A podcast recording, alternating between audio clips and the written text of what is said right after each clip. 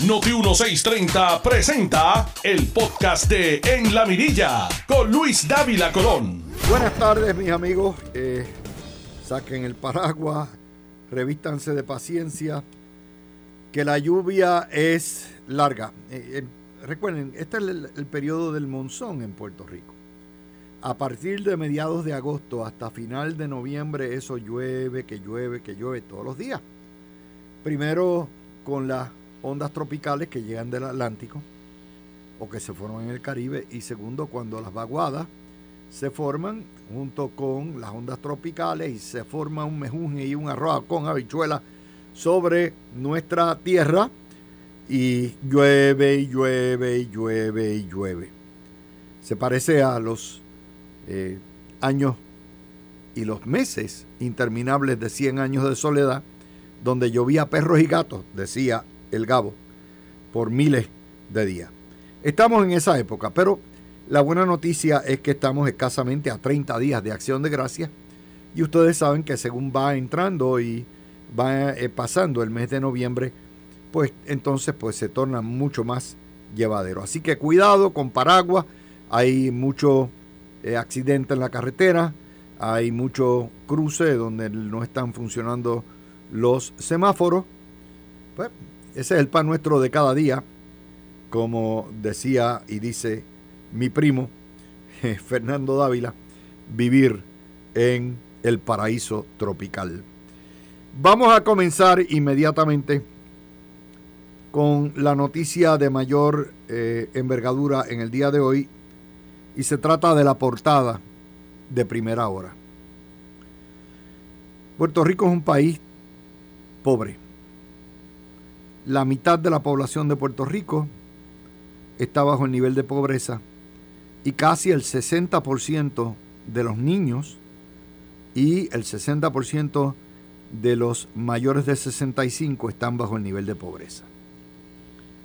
Además de eso, Puerto Rico prolifera el divorcio y prácticamente de cada dos matrimonios que se consuman, de cada dos, tres matrimonios, dos se van a pique tarde o temprano. Y como resultado de eso, cuando hay niños menores de edad, las pensiones alimenticias se tramitan a través de Asume, que es una agencia de alta utilidad pública y es un servicio esencial por tratarse de la alimentación de los niños del país. Asume ha sido una de las agencias más afectadas por la tijera de la Junta de Control Fiscal. De hecho, ha perdido dos terceras partes de su personal, eh, que no están allí para virar huevos, sino que están allí para asistir a los niños en, y garantizar que se le pague su mensualidad de alimentos. Y poco a poco ha ido perdiendo ¿Por qué? Porque la Junta ha cortado, ha sido la juntadura, ha sido inmisericordia en los recortes. Esto lo habíamos anticipado antes de que llegara la Junta. Lo anticipamos cuando apretaron la tripa en el año 17, en el año 18. Y no habíamos visto todavía el efecto de los desastres naturales.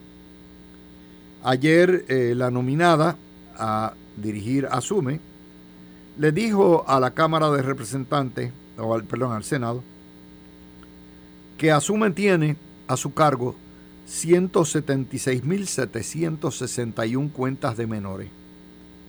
Es decir, el cheque el padre lo deposita o el dinero en esa cuenta y asume a su vez lo entrega a la madre o al custodio de los niños. De esas 176 mil cuentas, y recuerden, si usted mira el sistema de educación pública, lo que hay matriculados son apenas 270 mil estudiantes. De manera que prácticamente dos terceras partes al menos de los niños en escuela pública tienen cuentas de Asume. De esos 176 mil casos, activos. Asume tiene 114 mil pensiones alimentarias atrasadas. Eso es una barbaridad. Eso es, si lo tiramos básicamente pelo a pelo, niño a niño, estamos hablando de dos terceras partes de los niños, por ahí cuentas que tienen dos eh, niños o más en una familia, pero básicamente podemos decir en confianza que la mitad de los niños que reciben sus pensiones a través del sistema de Asume, sus padres no han pagado o están en atraso. La vasta mayoría de eso son porque sencillamente la presión económica es tal que lo primero que hacen es cortar, no debe ser la primera pensión que se paga, la primera deuda que debe pagar todo hombre en Puerto Rico es la pensión alimenticia y después la renta y todo lo que hay, pero hay muchos que no lo tienen. Como si la inflación no hubiera sido la inflación de casi 10% dos años consecutivos, no hubiera sido suficiente. A esta isla le cayeron, le cayó la macacoa, le han caído las siete plagas de Egipto en los últimos seis años huracanes, terremotos, pandemia, quiebra, inflación, golpes de Estado, eh, inestabilidad política.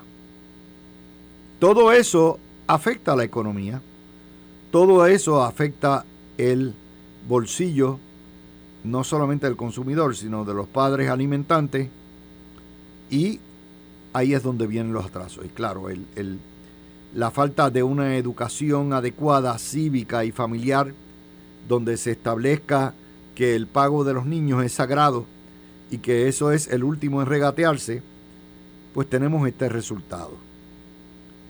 Es, como yo les digo, eh, el peor de los escenarios, pero hay más.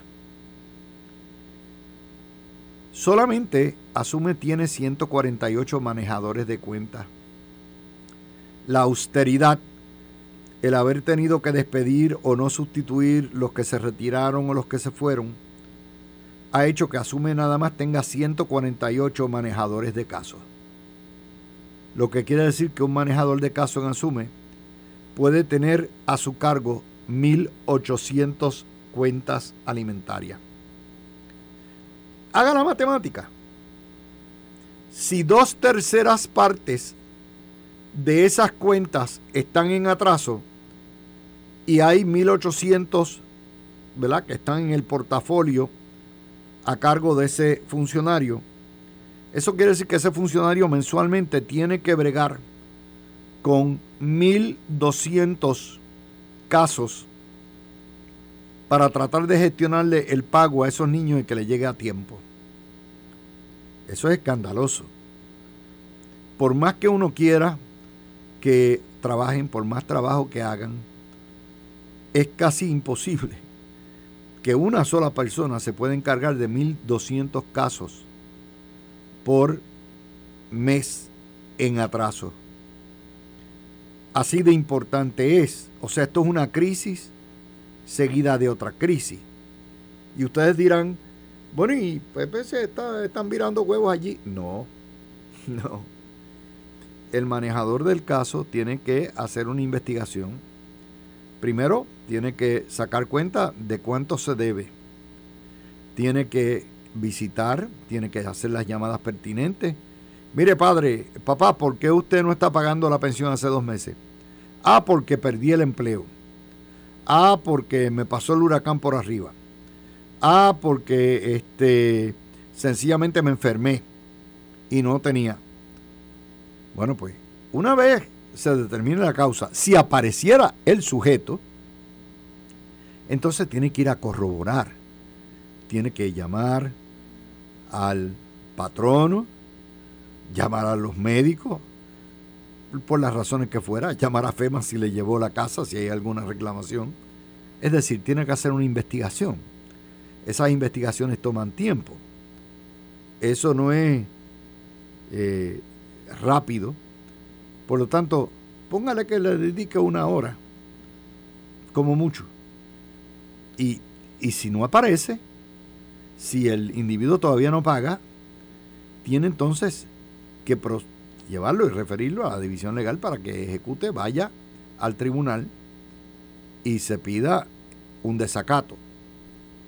Eh, ¿Por qué? Porque una orden de, de alimentos es una orden del tribunal para todos los efectos prácticos. La vasta mayoría eh, se logra a través de la corte. Y esa es la tragedia de nuestros niños.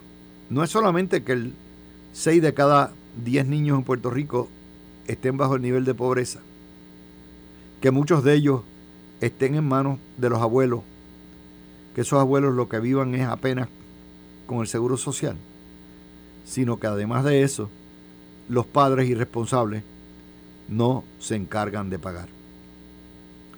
En su vasta mayoría son hombres. ¿ah? En su vasta mayoría son hombres porque esto es una sociedad, contrario a lo que dicen las féminas, totalmente matriarcal en cuanto a lo que es la custodia, eh, la patria potestad y lo que es el cuidado de los niños. Por lo tanto, el alimentante generalmente suele ser un hombre. ¿Cuál es la proporción? No lo tenemos. Sería interesante que la prensa nos indique cuál es la proporción. Esa es la primera noticia que tengo, es económica. La segunda noticia, y sale en primera hora en la portada. La segunda noticia que tenemos para ustedes hoy sale del vocero en la página 20. El índice de actividad económica de agosto subió 1.5% al nivel máximo de 124.3 puntos. El índice de actividad económica lleva 18 meses consecutivos de aumento. Eso es bueno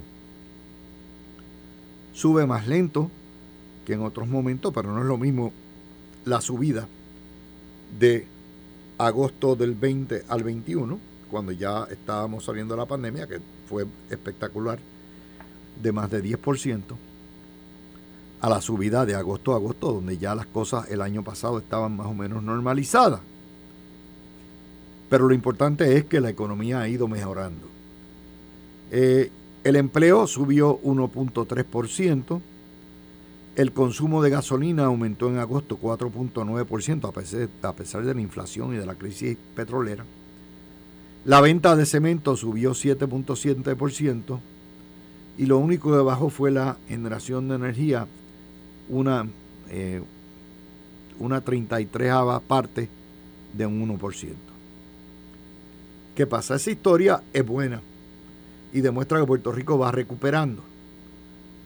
Pero los tengo que preparar porque el mes que viene, digo, el, próximo índice de actividad económica de ese reporte, que corresponde a septiembre y el otro que corresponde a octubre, va a estar impactado por los estragos del huracán Fiona. Puerto Rico estuvo sin luz el 90%, 10 o 11 días y es cierto que el huracán, muchas partes de Puerto Rico estaban inundadas, hubo daño, la construcción se paralizó. Por lo tanto, para los próximos dos meses, hasta que empiece la época navideña, eh, anticipen que esa racha de 18 meses consecutivos de aumento va a ser interrumpida por el huracán. Es posible que haya más reclamaciones de desempleo, es posible que el consumo de gasolina, por supuesto, estuvimos encerrados sin, sin mucho movimiento comercial esos 10 días. Es posible que la venta de cemento, en vez de subir, baje, porque los proyectos de construcción se paralizaron. Y obviamente la generación eléctrica va a bajar porque Puerto Rico estuvo 10 días sin servicio eléctrico. Y eso lo vamos a ver reflejado en el índice de actividad económica del mes de, septiembre y el de octubre. Ya para noviembre, habiendo llegado las cosas a su normalidad, se supone, y estando ya en las preventas navideñas, que estemos mejorando en los dos renglones. Mejorando para noviembre, para diciembre. Enero siempre es un mes a la baja pero ya miraremos a ver, no nos vamos a anticipar. Puerto Rico sigue creciendo y va a seguir creciendo en la medida en que hay billones de dólares corriendo en fondos federales que ya están siendo liberados rápidamente. Así que esas dos primeras noticias son de índole económica. Y como siempre hacemos en este programa, le explicamos a ustedes cómo lo afecta. Si usted es padre de familia, ya sea alimentante, o usted tiene que recibir eh, para poder mantener a sus hijos de parte que el alimentante le pague, la primera noticia le impacta. El índice de, eh, de actividad económica nos impacta a todos porque es la temperatura de la economía. La tercera noticia es la alarma que crea nuevamente el periodismo puertorriqueño, influenciado por un ultrafeminismo eh, que es en extremo. Dice el nuevo día y, nos dan los números cayucos. Es interesante que hoy se invierten los roles. Hoy el vocero nos da los números correctos y el nuevo día nos da de la manga Productions los números. Según el llamado Observatorio de Equidad de Género, que reclama que hay inequidad en los asesinatos, que es una falsedad completa, hay 61 asesinatos de mujeres, más 8, de los cuales 14 son feminicidios confirmados.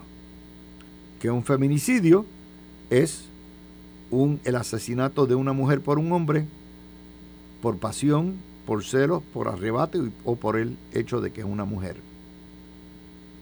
Uno de cada cuatro es un feminicidio. En el, en el año 21 hubo 12 feminicidios Todavía no hemos terminado el décimo mes, hay 14, de manera que hay un incremento en este momento que si se proyectara al año completo pudiera ser fácilmente de 30%. Como yo les decía ayer, una muerte en Puerto Rico es trágica a causa de asesinato, 14 no deja de ser menos, al contrario, mucho más. Y nos dicen estado de emergencia. Y aquí es donde vamos a separar lo que son las víctimas, que ameritan nuestra protección y nuestra atención, como lo que es la propaganda de la prensa. Eh, se lo atribuyen al fácil acceso de las armas.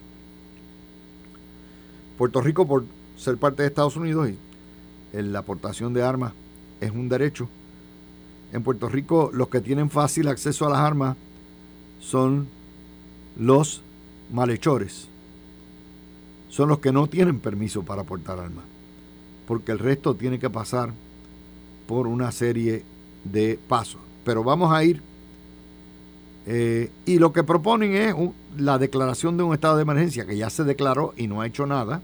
o sea, la declaración de un estado de emergencia no evita la violencia, y la educación con perspectiva de género, que nuevamente no es otra cosa que una excusa para el, adoctrinamiento y otra serie de cosas que nada tienen que ver con la violencia.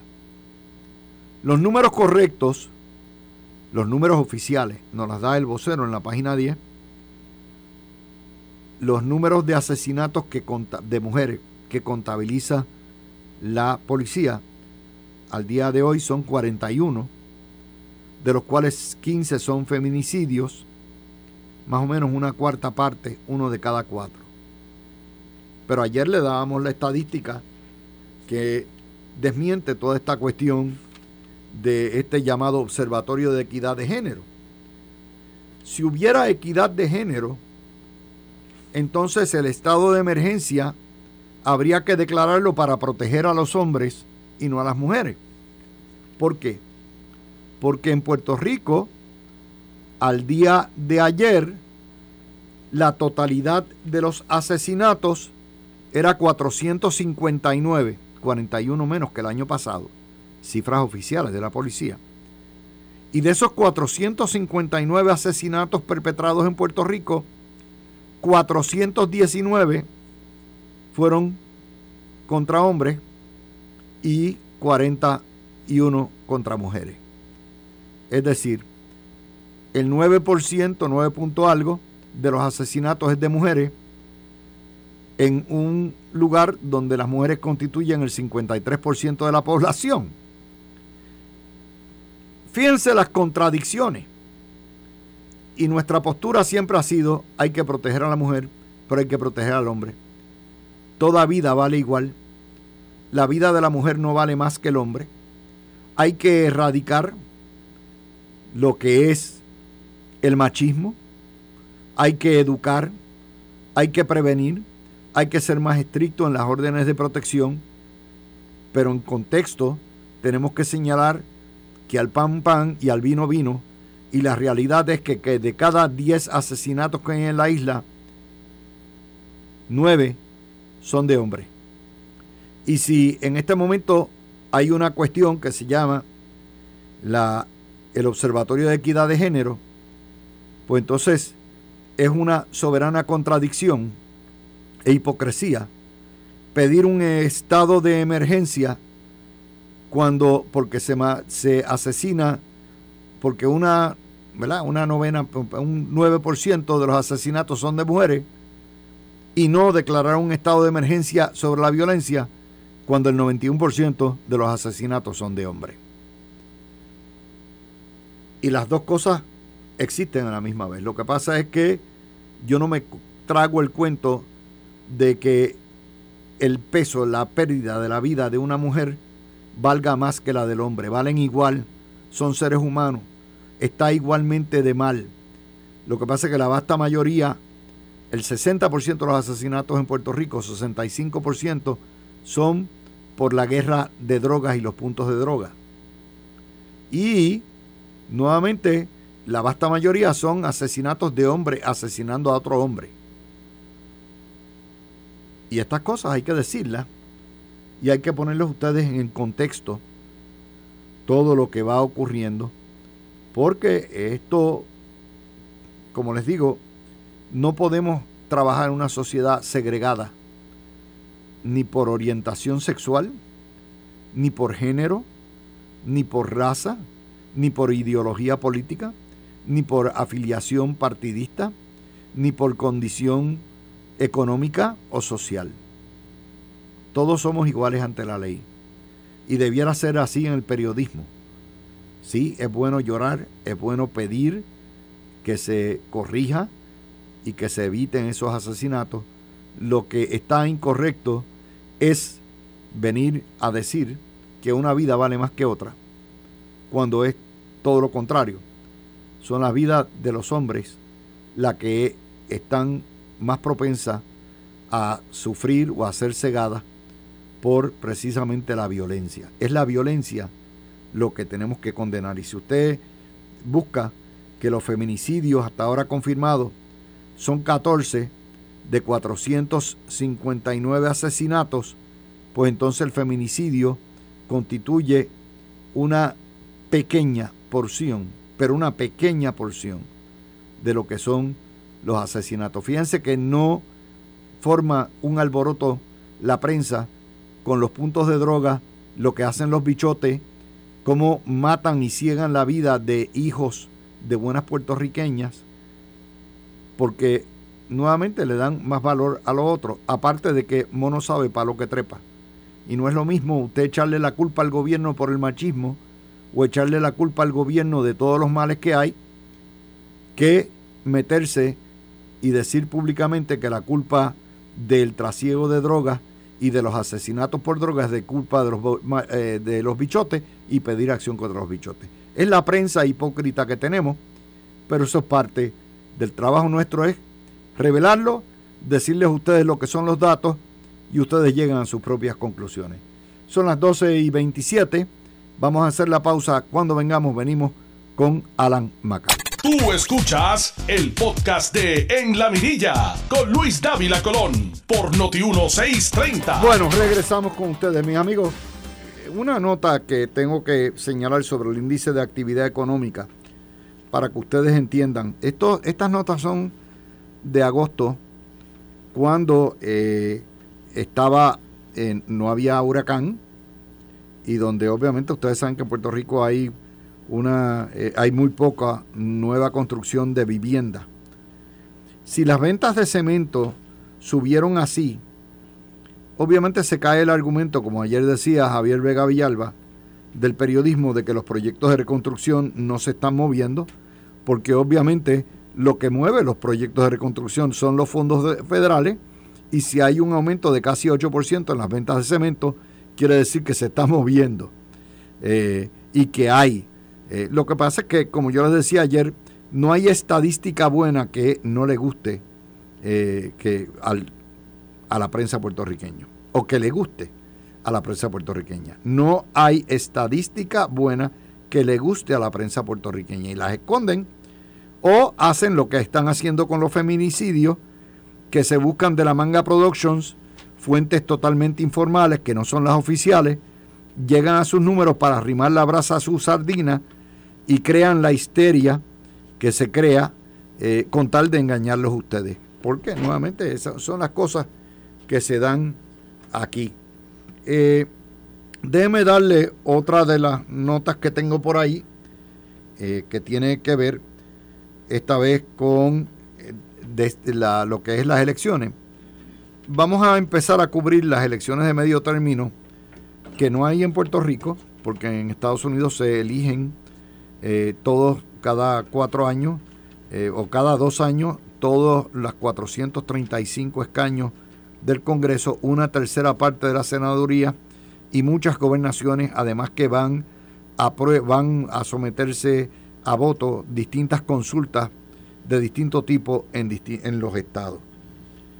Todas las encuestas están indicando que el Partido Demócrata y su eh, gobierno socialista, de corte socialista de Biden, está en vías de coger la pela que se le perdió a Magollo.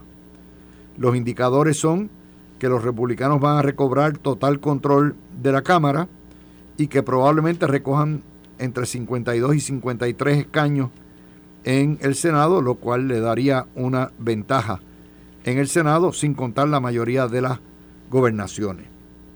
En el estado de Florida, para que ustedes tengan una idea, eh, el gobernador de Ron DeSantis, que es no solamente controversial y aspirante a la gobernación, sino que tiene muy, muy bien, aspecta muy bien entre el electorado. En las 10 encuestas que hay, lleva ventajas que fluctúan entre un 4% y un 12%. En la última encuesta de Telemundo, Telemundo NBC es un emporio eh, de corte demócrata liberal, eh, De Santis aventaja a Charlie Crist entre los hispanos 51 a 44% y 56% de los hispanos en el estado de Florida apoyan la labor del gobernador republicano y 41% desaprueban. El 72% de los cubanos están con los republicanos. Y el 50% de los venezolanos, eh, más del 50, casi el 55% de las otras nacionalidades están con los republicanos. Los puertorriqueños, de acuerdo a esta encuesta, son los únicos que favorecen a Charlie Cris 59% 41%, pero mi mejor entender es que esa, es una encuesta chueca, porque el grupo de hispanoamericanos que menos vota en Florida es precisamente los puertorriqueños, eh, y lo otro, los puertorriqueños que sí votan, votan en masa republicano. Los que sí les interesa ir a votar, votan republicano, pero nuevamente esas son los detalles que eh, Telemundo no le va a dar a usted por ustedes. Y precisamente como todos los miércoles tengo a Alan Maccabi, que no solamente tiene un programa en Florida, sino que a la misma vez sigue la política nacional. Alan, eh, ¿qué te parecen esas encuestas? Los hispanos a nivel nacional están rompiendo todos los días más y más con el Partido Demócrata, se están inclinando más a el Partido Republicano y aunque los hispanos son una minoría en términos del padrón electoral, no dejan de ser un voto crítico que antes tenían o con el cual contaba el Partido Demócrata y que ha perdido en toda esta debacle. Adelante. Definitivamente, Luis. Primeramente, saludos a ti, saludos a toda esa gran audiencia de la Mirilla 2 por la cadena Noti1 630 en todo Puerto Rico. Siempre es un privilegio estar contigo. Pues mira, Luis, tienes, tienes toda la razón, todo el análisis que has estado haciendo a nivel nacional. Eh, la carrera en el Congreso, nuevamente se ve una ola roja y roja en nivel nacional porque es del GOP conservador republicano.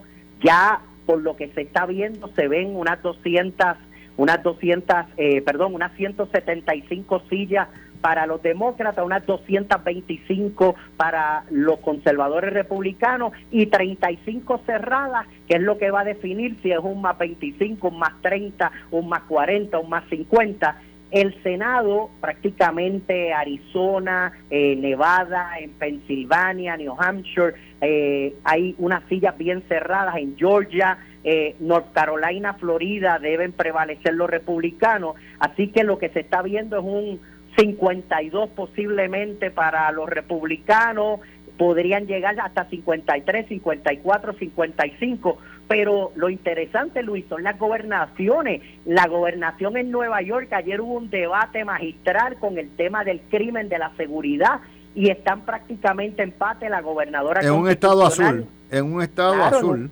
donde están los socialistas del Bronx y de Brooklyn.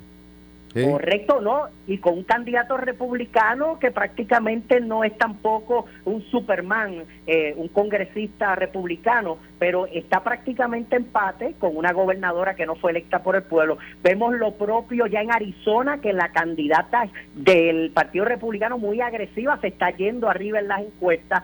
Y por otro lado, lo que se prevalece, lo que se ve en Florida es doble dígito, una paliza. Ron DeSantis en el debate del lunes, cuando promete bajar al 50% los tolls, los peajes y sacar de la, del, del sales tax, del IBU, lo, lo que es la comida para las mascotas y lo que es todos los accesorios y todo lo derivado de pañales de los bebés prácticamente siguió subiendo. Charlie Chaplin, Chris, no tiene mucho que buscar. En Texas, igual Grecabo, también ampliamente en, en los sondeos. Y, lo que se está viendo definitivamente es que el Partido Republicano va a tener eh, una gran noche el próximo martes 8 de noviembre, a 13 días de las elecciones. Y como tú dices, los latinos, los hispanos y hasta afroamericanos están totalmente decepcionados con el Partido Demócrata. Ven que los temas importantes son la economía, la inflación, lo cara de la gasolina, de, de, los alimentos, la crisis migratoria, los problemas de educación. vamos a hablar una cosa eh,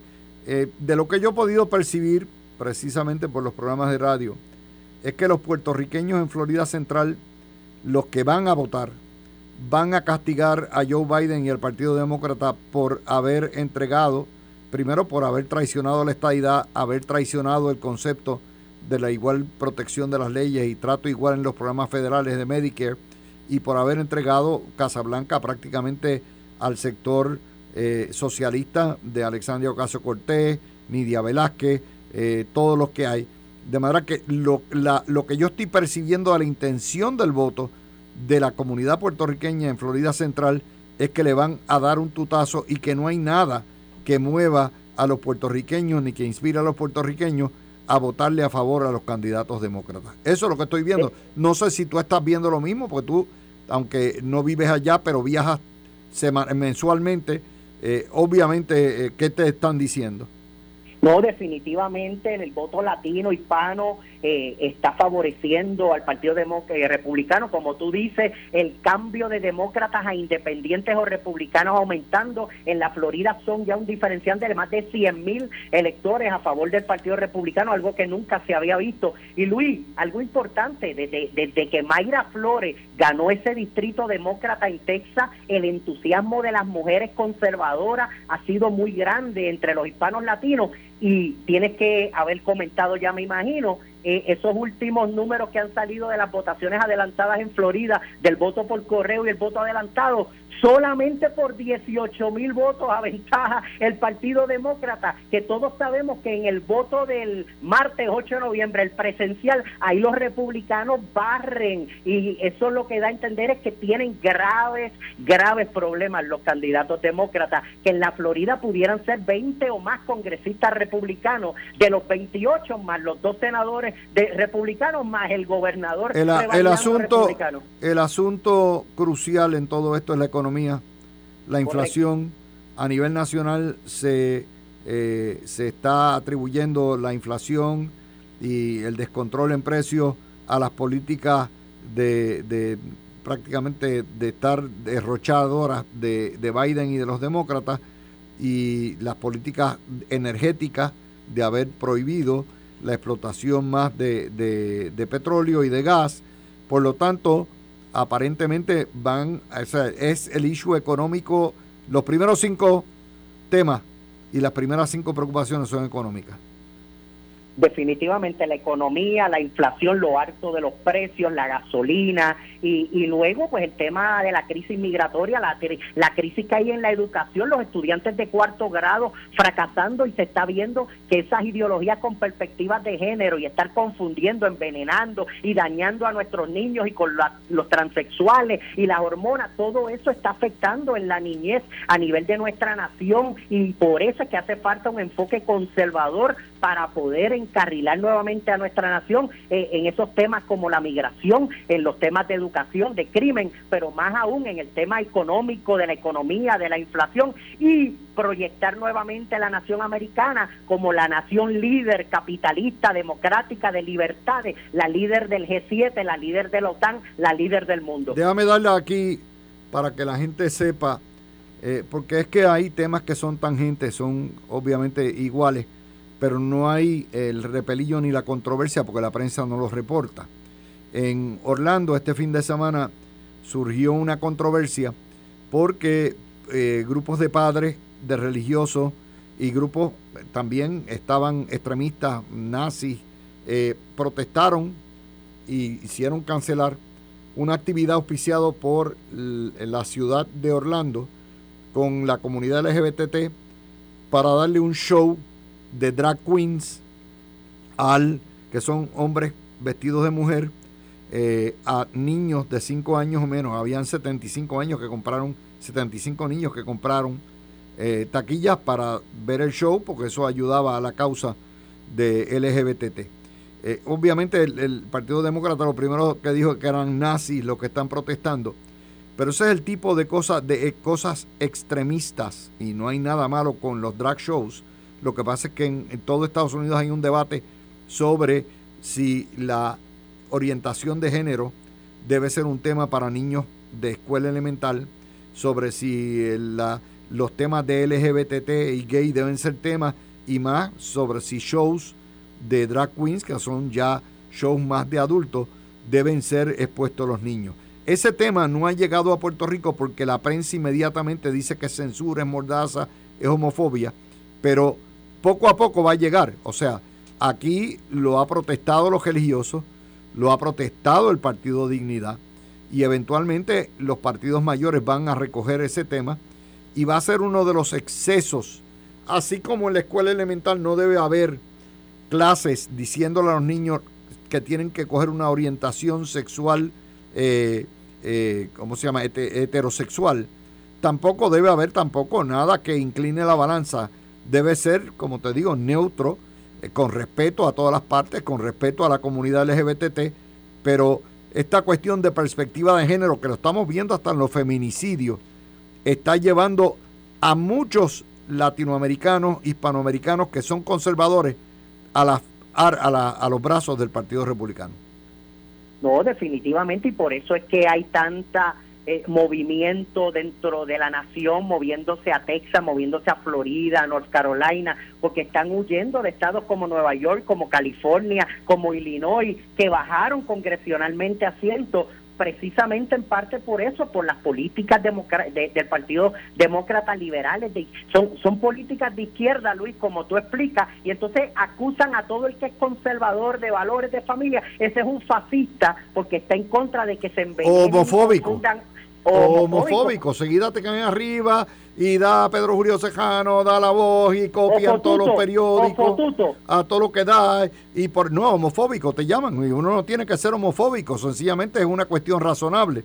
Uno como padre no quisiera ver su niño de, de primer grado, segundo, eh, expuesto a estas cosas. eso es la naturaleza conservadora de lo que es los grupos hispanos que son religiosos, tienen una serie de valores distintos. Luis, una, una, una pregunta que le tenemos que hacer a toda tu gran audiencia. ¿Cómo es posible que a una niña le digamos que hasta los 15 años no está preparada para consentir una relación sexual, pero entonces vamos a decirle que el niño de 8, 9, 10, 11, 12 años sí están listos para meterse hormonas y para cambiarse de niño Sí, pero eso es otra cosa. Eso es otro cuarto de hora. O sea, las guerras de identidad de género han sido una cosa desastrosa y en vez de estar trabajando con un tema que vamos a discutir con el doctor Garriga Pico ahorita, que es la degeneración de la calidad de la enseñanza a nivel primario y secundario en los estados y en Puerto Rico, están discutiendo este tipo de cosas que es totalmente innecesaria y que antes nunca había sido vista porque se respetaba, ¿verdad? Lo que eran los valores de todo el mundo y no había. Así que e, ese, ese tema lo, lo vamos a, a seguir. Luis, Dime, Luis, la, escuela es para aprender matemáticas, ciencia, historia, español, inglés. No es para sexualizar y confundir a niños y, tener maestros que un día dicen que se sienten hombres. Por eso, y cuando se, cuando se llegue, cuando se pase balance, si el Partido Demócrata coge la pela que están eh, pronosticando todas las encuestas, van a tener que hacer un verdadero examen de conciencia de quiénes son sus verdaderos aliados y nuevamente de si van a continuar estas eh, políticas extremistas en muchos sentidos que en vez de atraer electores lo que hace es repelerlos. Gracias Alan por estar conmigo en el día de hoy, mis amigos. Siempre. Son las 12 y 54 minutos de la tarde. Tú escuchaste el podcast de En la Mirilla con Luis Dávila Colón en Noti 1630.